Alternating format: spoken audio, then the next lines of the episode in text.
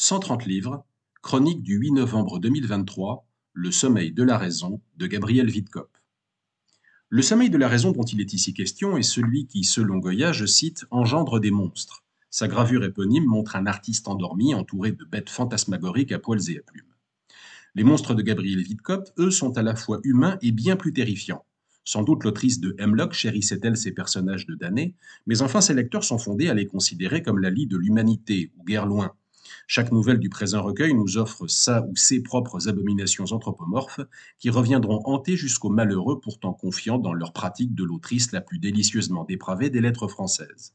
Celle qui naquit à Nantes, Gabriel Ménardo, maîtrisait les fictions brèves autant que les romans. L'affaire est incontestable. Une fois achevée, ces six nouvelles dégoûtantes de cruautés et de fluides corporels divers, oscillant entre poésie noire et réalisme cru. Witkop affirma sur le tard, je cite, avoir voulu mourir comme elle avait vécu, en homme libre, et cette liberté fut pour elle toujours synonyme d'exigence, mêlant cette fois à l'étendue du vocabulaire et la majesté de la syntaxe des narrations complexes au point de vue changeant le lecteur méritera sa gratification. Deux amis désœuvrés et pervers obtiennent à force d'aumône qu'un hospice madrilène où l'on enferme des indigents difformes consente à l'organisation d'une petite fête, qui dégénère par la grâce du champagne. Lassé des plaisirs qu'Amsterdam peut lui offrir, un homme part en Asie découvrir l'opium. La somme qu'il compte verser pour une copieuse provision pourrait racheter sa servante hindouiste de 12 ans que sa famille, à Proguin, destine à la prostitution. Pour connaître mieux son quasi-homonyme et cavaleur de père, veuve depuis longtemps, Gabriel envisage ses nombreuses maîtresses comme autant de miroirs sans et les séduit puis les questionne sur l'oreiller à propos de lui.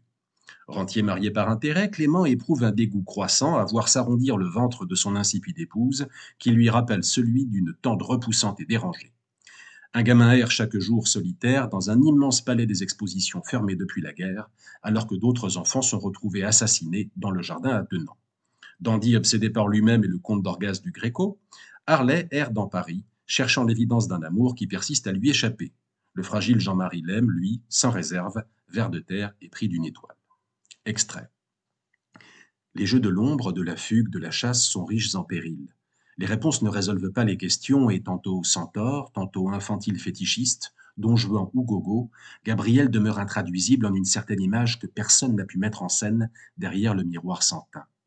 Aussi toutes les métamorphoses deviennent-elles bien vite torturantes par les multiplications infinies et les foisonnantes possibilités qu'elles offrent à l'imagination, en une circonstance très déterminée, vitale par excellence et dans laquelle cette fois, cette seule fois, Gabrielle aveugle, inconsciente, fut précisément impliquée.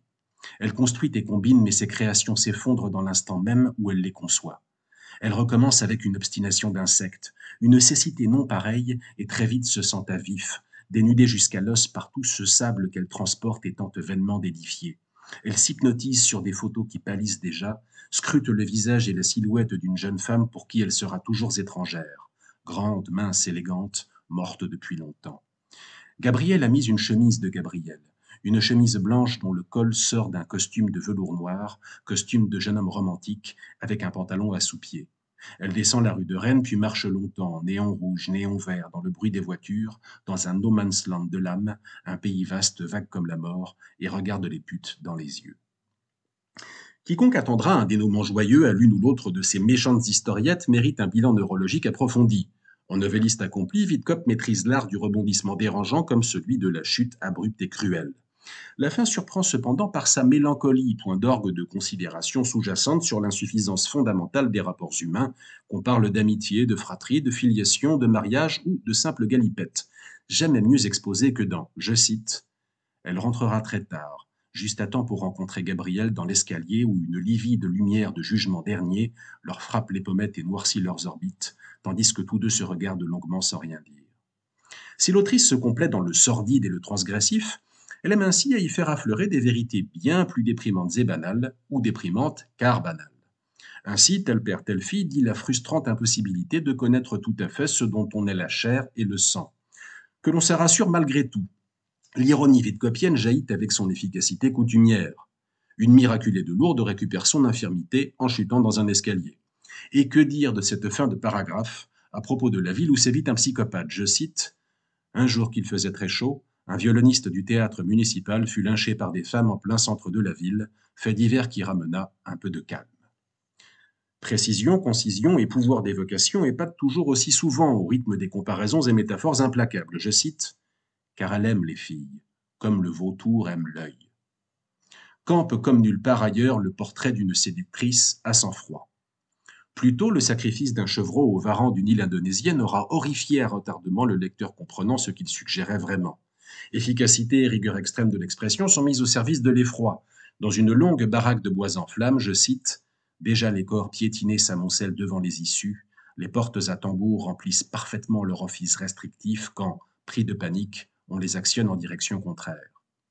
Au reste, le détail des descriptions sonne toujours aussi juste où que l'on soit sur Terre, et le sommeil de la raison nous ballottera entre toutes sortes de lieux maudits. Les goûts de la dame restent affirmés. Gabriel Witkop n'aime pas les femmes faibles ou fades, les bébés et la mièvrerie en général, les vies de gagne-petits réputés dignes, et si elle goûte la chrétienté dans l'art, la bigoterie lui fait horreur. Sa passion pour les chairs abîmées, quelle qu'en fût l'origine de la corruption, garde son pouvoir de fascination. Elle prise toujours les viscères à vif autant que les fleurs mortes. Extrait. Le palais était beaucoup plus vaste et complexe que je ne l'avais d'abord pensé.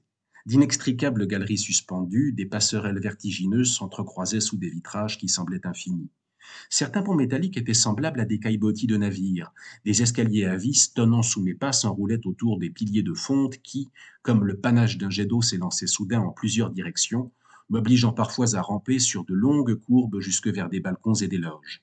Je n'ai jamais eu le vertige, pas même ce jour où je me retrouvais debout sur la minuscule plateforme de la lanterne couronnant l'édifice entier, comme échappé à toute pesanteur, royalement suspendu au-dessus du vide, embrassant du regard ce paysage de verre et de métal, cette serre immense pleine d'éclosions à moi seul visible. Si je l'avais voulu, j'aurais pu voler ou cheminer, mouche sur les parois du dôme.